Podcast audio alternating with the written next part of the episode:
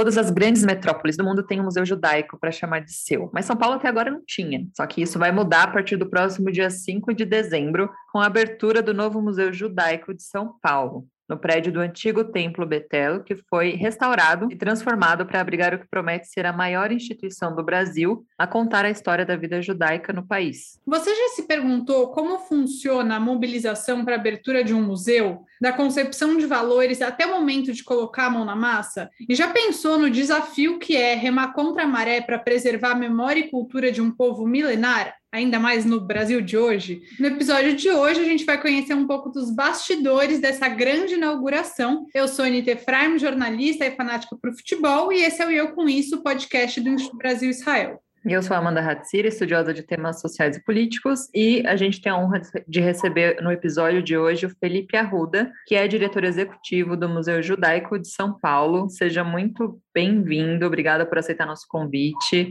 E estamos ansiosos aí para essa grande inauguração. Bem-vindo, Felipe. Eu que agradeço, muito feliz de estar aqui com vocês. Sou fã do IB, como já disse, leitor das newsletters e muito contente de estar aqui nessa conversa. Legal. E então, para começar, né, eu queria que você contasse um pouco para a gente por que, que São Paulo demorou tanto para ter o seu próprio museu judaico, né, nessas proporções, né, um grande museu, e contar um pouco também para quem está ouvindo a gente como que foi a, a mobilização para que esse projeto finalmente se concretizasse, né? Eu sei que esse não é um projeto de ontem, nem diante de ontem, já tem alguns anos que eu ouço falar, né, desse projeto que está acontecendo, muita gente se mobilizando, então eu queria que você compartilhasse um pouco com a gente desse processo. Olha, quando o museu já tinha lá para uns 10 anos de projeto, o nosso presidente, o Sérgio Simon, foi ao Museu Judaico de Nova York e conversando com a diretora, estava, eh, enfim, aflito com o processo demorando tanto, e ela disse, olha, aqui em Nova York demorou 24 anos, fica tranquilo, vocês estão até adiantados.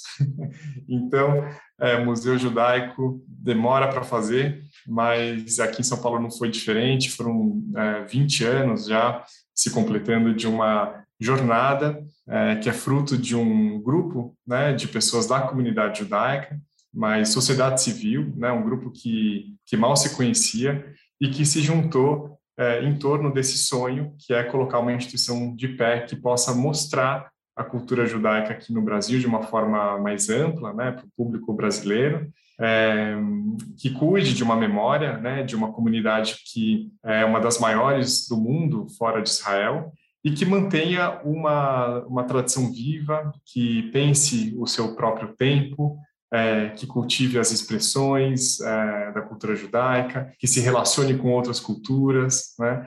Então, esse de sempre foi, é, desde o início, perdão, foi o, é, o propósito desse grupo. Então, não havia, assim, uma família específica por trás ou uma empresa única que tenha apoiado esse processo todo. Era, de fato, o museu se instala num espaço que é muito emblemático da cidade, né, o antigo Templo Betel, é um local onde muitas pessoas casaram, fizeram bar mitzvah, é, um lugar de muitos encontros, muito afeto, é, onde as pessoas se emocionaram muito e vão continuar se emocionando. E aí essa trajetória de, de 20 anos teve alguns marcos, né? desde a, do comodato do Templo Betel, que foi então cedido para que fosse é, instalado o museu né, em 2004, isso, lá, vão, lá se vão 17 anos. Depois a prefeitura cedeu o terreno ao lado da sinagoga para a construção de um prédio contemporâneo, né, que hoje existe, de onde eu estou falando aqui com vocês. Isso foi em 2007. Depois, cinco anos depois, começaram as obras. É, foram cinco anos também de conseguir os recursos, né, para que isso fosse possível. E aí uma história interessante: é, o museu estava sendo construído e as estacas começaram a ser colocadas nesse prédio novo, né, no terreno. E tem o rio Agabaú que passa embaixo. Então as estacas não se firmavam e aí teve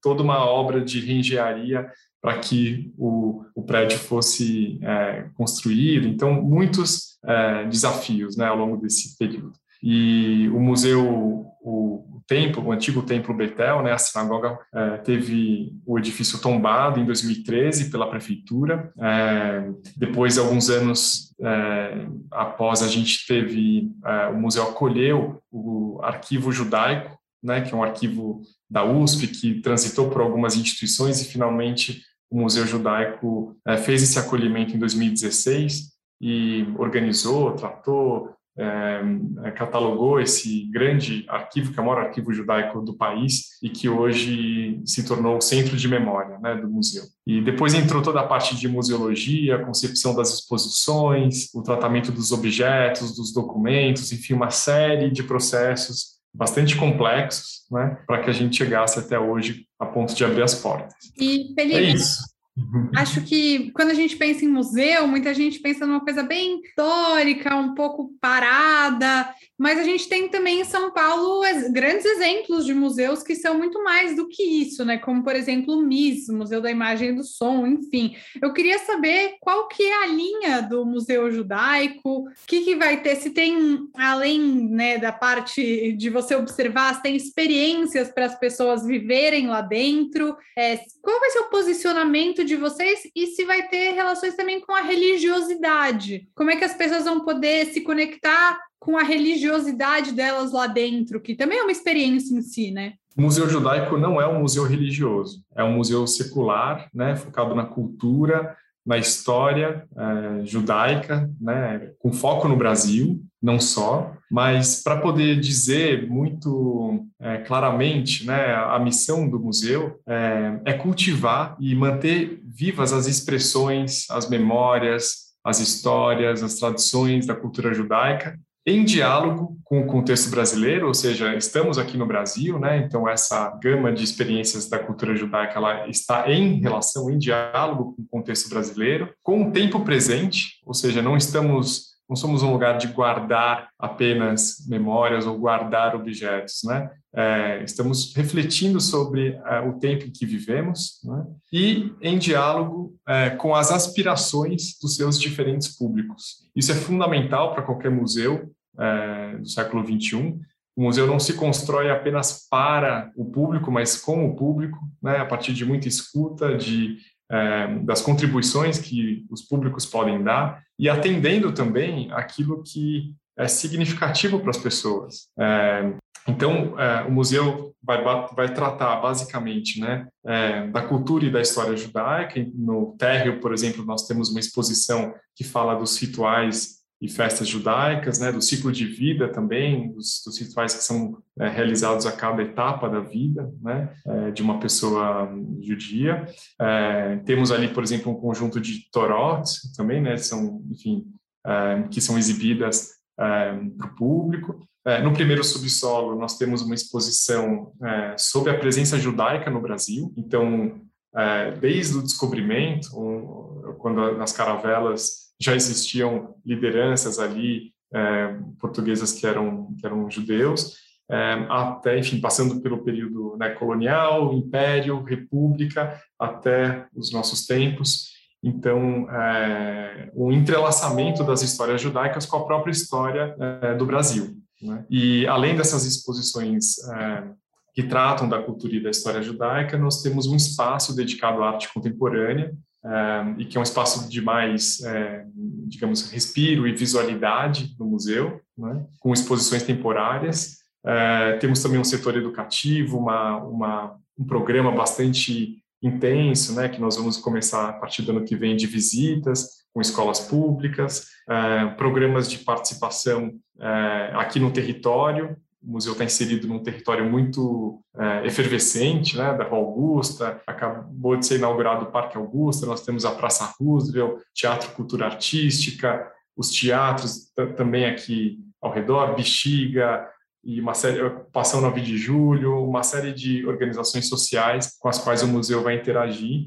É, então, é, não vamos ter só exposições, mas também projetos de literatura, de cinema, de humor, né, que é uma, um campo muito importante dentro da cultura judaica, é? e, ou seja, um museu que não trata também de uma identidade fixa né, do que é ser judeu. Né? Pelo contrário, o museu é, olha para essa pergunta, é, o que é ser judeu, né, é, a partir de uma ideia de processo, de, uma, de, de algo que está sempre em movimento é, e que é plural, que pode se manifestar de várias outras formas e não apenas também um museu identitário, que trata apenas da sua identidade, mas um museu de alteridade, que está interessado no diálogo com o outro, que está fazendo costuras, tranças, né? Essa, essa imagem da trança é muito cara para nós. A trança é um elemento presente na, na halá, é, na tefilim, no, no peot, é, nas velas, não é?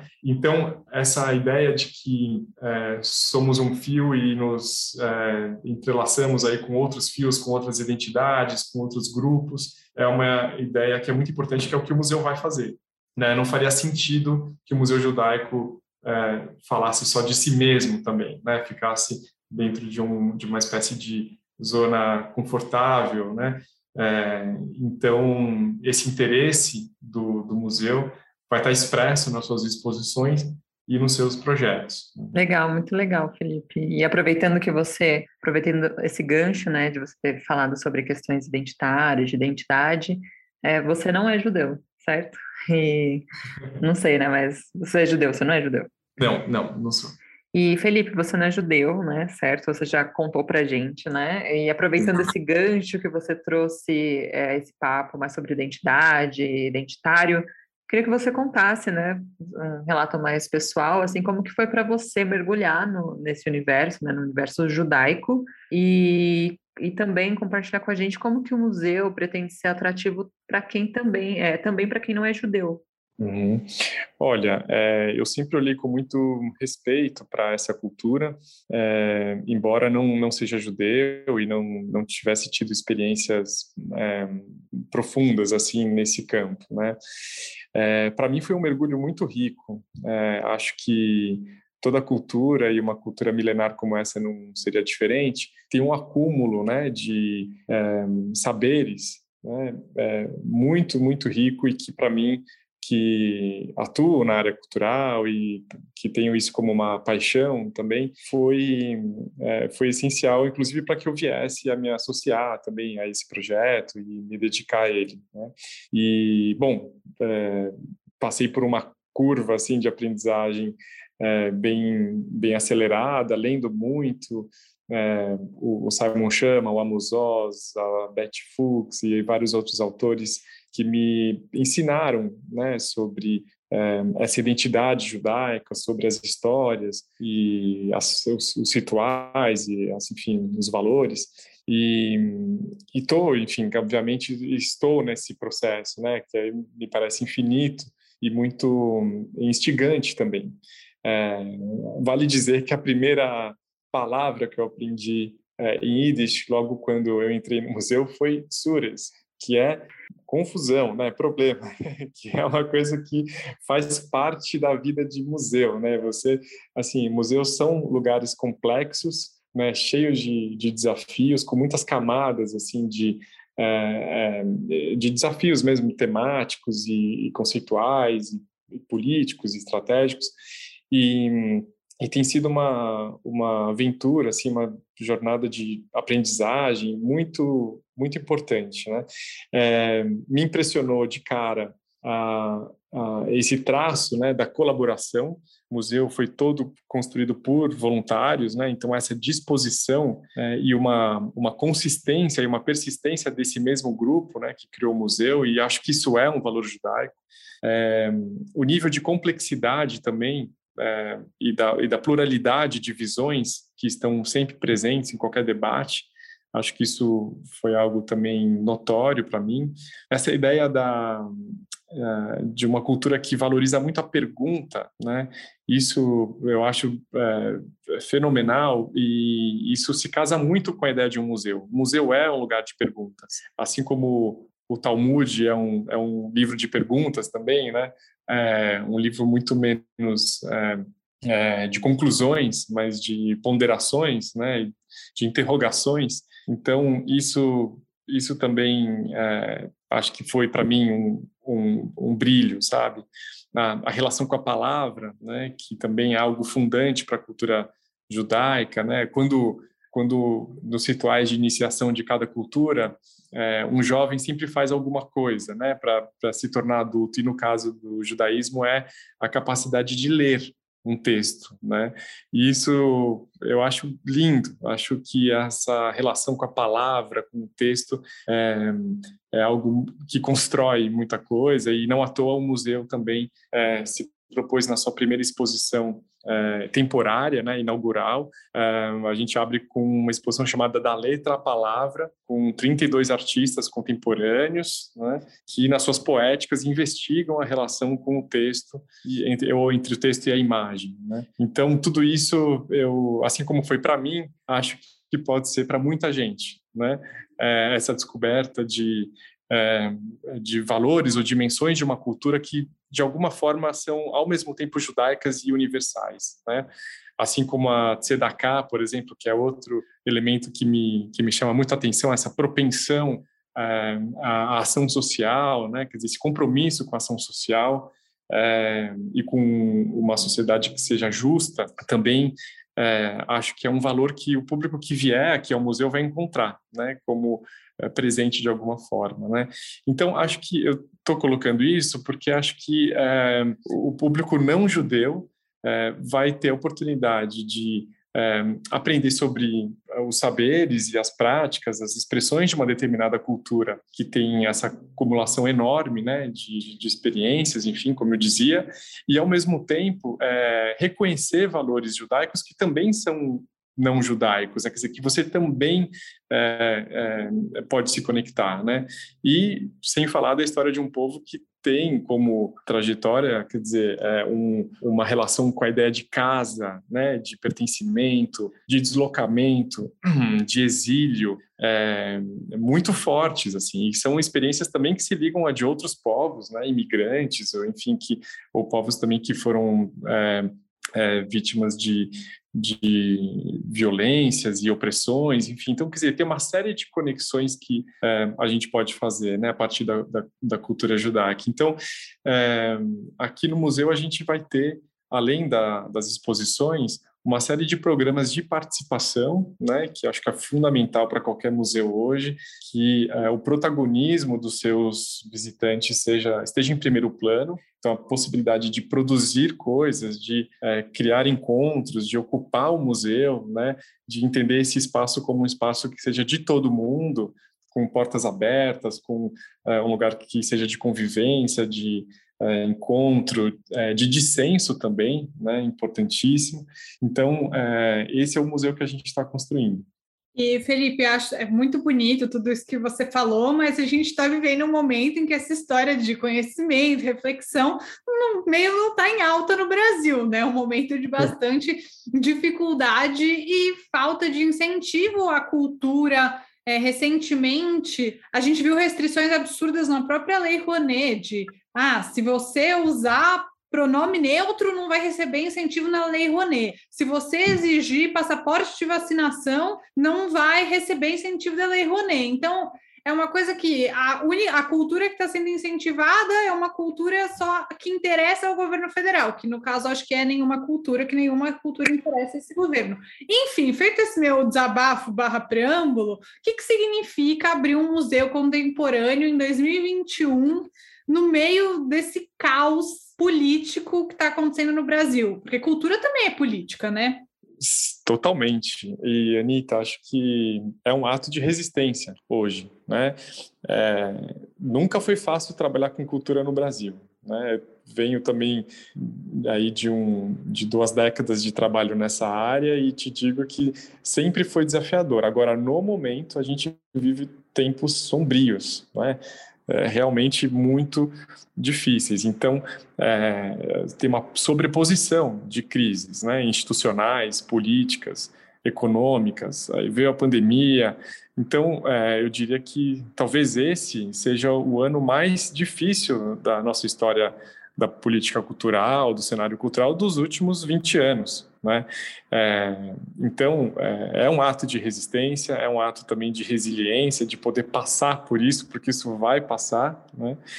E abrir um museu é, não é abrir um museu é, do zero. Né? A gente sempre começa, quer dizer, uma instituição a partir, no caso S em específico, no, a partir de uma história, de uma cultura de milenar, né, de 3 mil anos, também a partir de uma história de 300 anos, mais ou menos, da existência dos museus no mundo. Né? Então, existe já um repertório também acumulado é, ao qual nós, nós devemos é, honrar e fazer jus né, a esse repertório das instituições museológicas. Né? É, nesse contexto, então, é de uma enorme responsabilidade, né? Ao mesmo tempo em que é motivo de celebração. Né? Isso mostra que é, a nossa sociedade também é capaz, está sendo capaz de resistir a esse tempo é, e produzir, colocar de pé, colocar no mundo é, espaços onde as pessoas possam ser livres, né? Possam imaginar, possam debater, enfim, isso, esse é o papel dos museus hoje, né? Os museus não são mais guardiões de objetos empoeirados e tal. Museus são lugares vivos, né?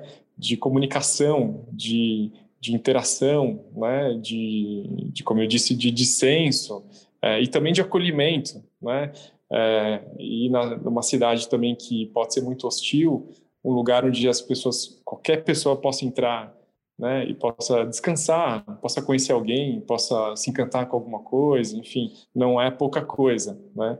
É, então, eu diria que é, colocar um museu de pé hoje, é, além de um sonho realizado, né, de desse grupo de pessoas, é também um gesto político é, de, de, resistência a tudo que a gente está vivendo. É, e apesar de eu também me sentir contemplada pelo desabafo da Anitta, né, é, ao mesmo tempo é, me sinto acalentada, assim, pela sua fala, Felipe, porque realmente traz uma esperança, né, a gente é, encontrar projetos como esses, né, que são resistência frente a todo o desmonte da, da, da cultura, enfim, é, revisionismo histórico e esses tempos sombrios, como você bem colocou, né, que a gente está passando agora. Uhum. É, mas mudando assim um pouco o assunto, né, falando um pouco mais da comunidade judaica, muita gente enxerga a comunidade judaica, não é o seu caso, como um, um, bloco homogêneo, né? Como se a gente, como se a comunidade fosse um bloco monolítico, todo judeu é igual, é uma coisa só, coisa que, né, não é. É, então eu queria saber, né, enquanto instituição, museu, né, o projeto do museu, como que uh, o museu vai fazer para abarcar toda a diversidade judaica, né, acolher toda a diversidade judaica que existe também no Brasil, né, para mostrar para fora essa diversidade e pluralidade da comunidade judaica. Uhum.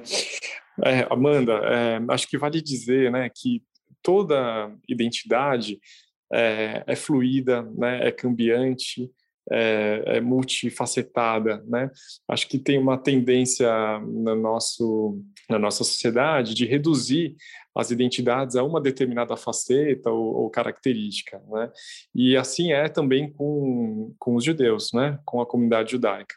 Então, a primeira peça é, que o visitante encontra ao entrar no museu é uma peça que pergunta o que é ser judeu, é, são três monitores de vídeo que mostram é, depoimentos de pessoas de cores, etnias, linhas, origens, trajetórias variadas, todos judeus e judias, é, contando o que significa é, para ele ou para ela ser judeu.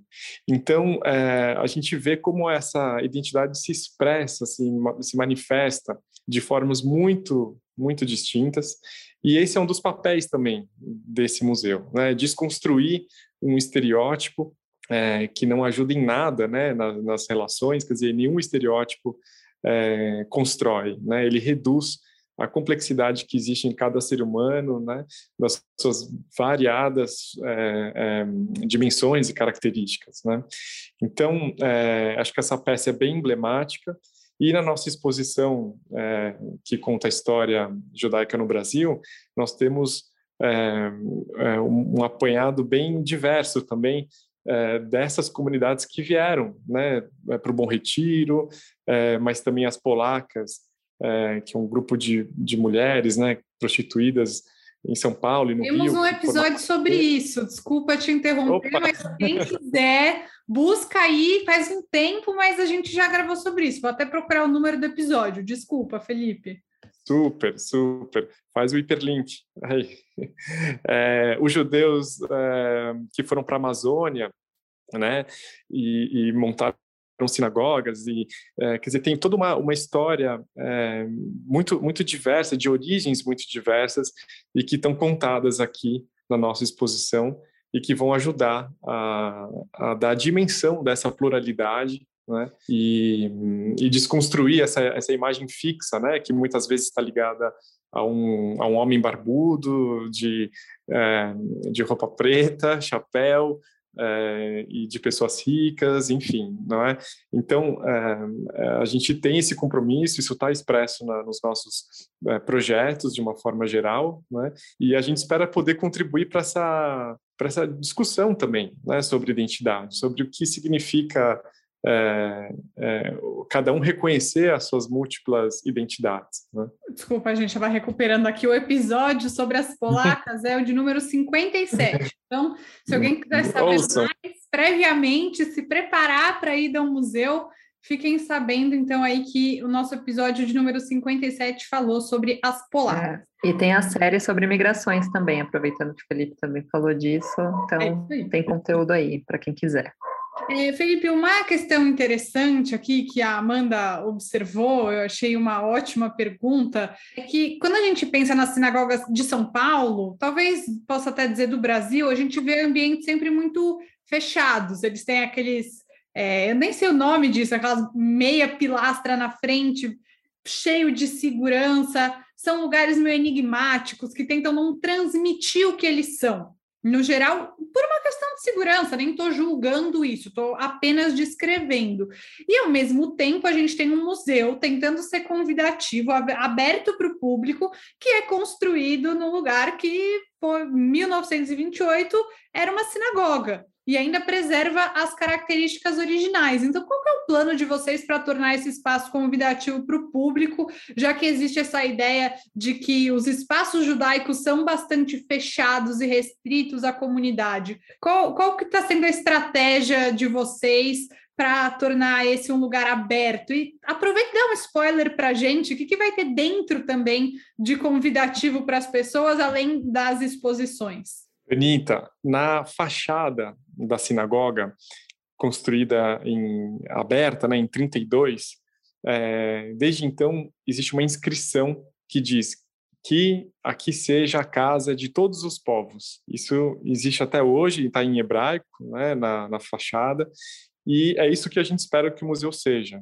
né, um museu de portas abertas, um museu, no nosso caso, em que a gente inicia com uma contribuição sugerida, então qualquer pessoa é, pode entrar, pode contribuir com aquilo que puder, né? não tem um preço fixo. É, uma, um museu é, que tem uma equipe com uma postura acolhedora, que recebe bem as pessoas, né?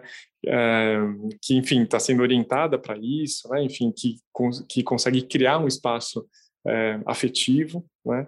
É, um museu que tem uma comunicação é, também plural, que conversa com todos os públicos, é, que não se limita a um determinado nicho, não é?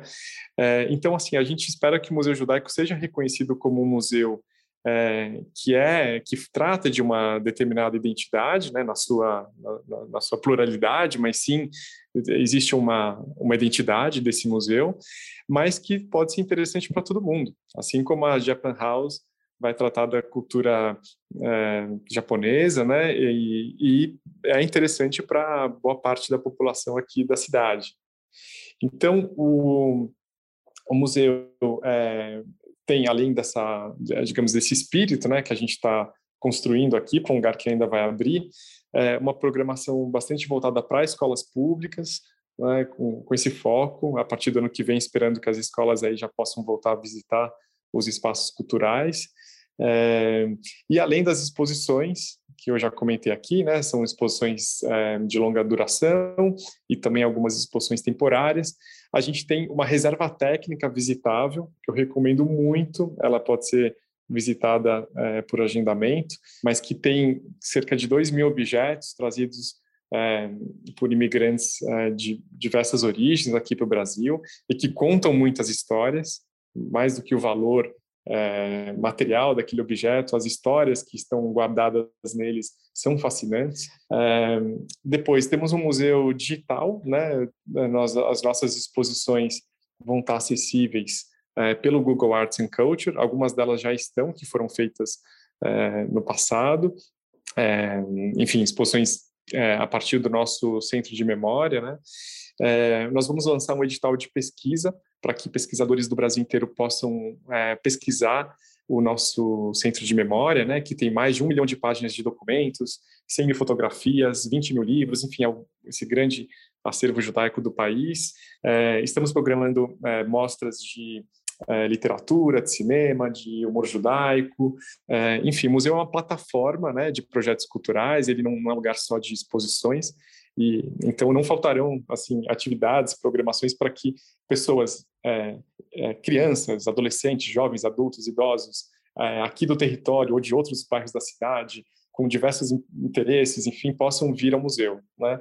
É, eu acredito muito que o museu se constrói assim, com uma programação plural, é, em que todo mundo, por algum motivo, possa é, ter interesse, né, possa fazer sentido vir ao museu visitar. A gente tem um café judaico, né, uma loja, é, espaços de convivência, enfim. Então, é, acho que não vão faltar motivos assim para as pessoas quererem vir. E eu aproveito para fazer o convite. Né? Dia 5 de dezembro, a gente abre as portas para o público. O museu vai funcionar é, de terça a domingo, das 10 às 7 da noite, como eu disse, com contribuição sugerida, né?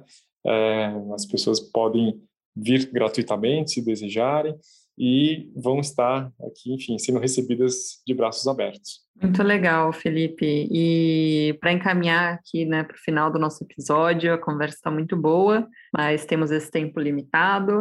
É, eu queria que você terminasse dizendo é, se o museu tem algum projeto para que né, esse acervo, as exposições, enfim, todos os projetos culturais que vão acontecer dentro do museu, se existe algum projeto que atinge não só os judeus de São Paulo, mas também de todo o Brasil? Tem algum, algum projeto de alcance para outros estados? Tem algo uhum. pensado nesse sentido? Uhum.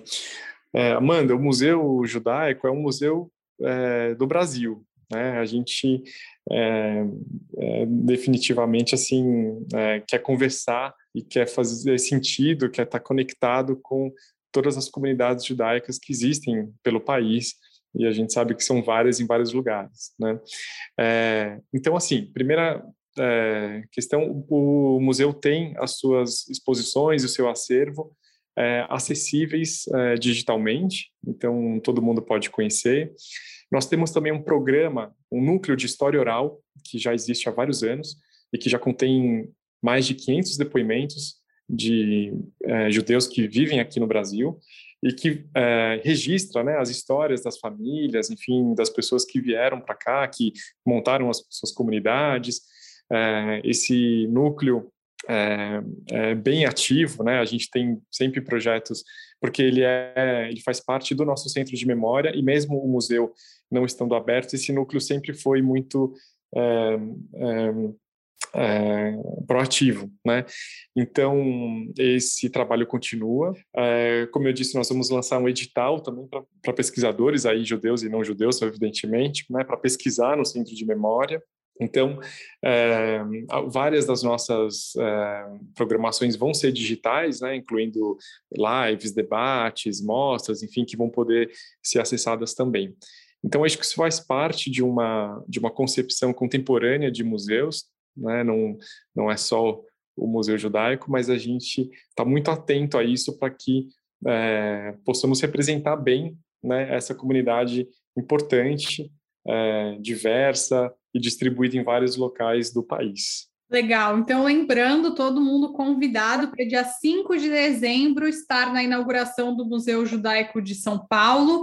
Lembrando que hoje a gente conversou com o Felipe Arruda, que é diretor executivo do Museu Judaico. Felipe, muito obrigada pela sua participação. Ansiosas para conhecer o museu e volte sempre. Anitta, Amanda, super obrigado. Adorei o papo. É, como eu disse, sou fãzão do IB. Aprendo muito com o trabalho de vocês. É, espero todos vocês e o público no dia 5 e tragam as famílias, os amigos. Acho que todo mundo vai é, encontrar um lugar em que algo faça sentido em que algo seja simbólico, significativo, como uma experiência cultural, é, um novo espaço da cidade e a gente está bem ansioso em receber vocês. E também Obrigado. aproveitando para agradecer a Marília Neustein, nossa é, eterna companheira de podcast aqui, que é diretora de comunicação do Museu Judaico também, que colaborou na produção desse episódio. Um prazer falar de novo com a Marília, que está apenas nos bastidores hoje. Muito obrigada, gente. Valeu, Felipe, valeu, Marília, Anitta. E lembrando para quem está escutando a gente que o Eu Com Isso está em todas, na, na, maioria das plataformas agregadoras de podcast, como o Spotify, Aurelo, Apple Podcast, Google Podcasts e também no canal do YouTube do Instituto Brasil Israel. Sigam, continuem acompanhando as redes sociais o, do IB para continuar tendo acesso aí a esse conteúdo e a outros conteúdos muito interessantes. É isso, até a quarta-feira que vem. Estamos ansiosos aí pela inauguração do museu. Estaremos lá. Um abraço.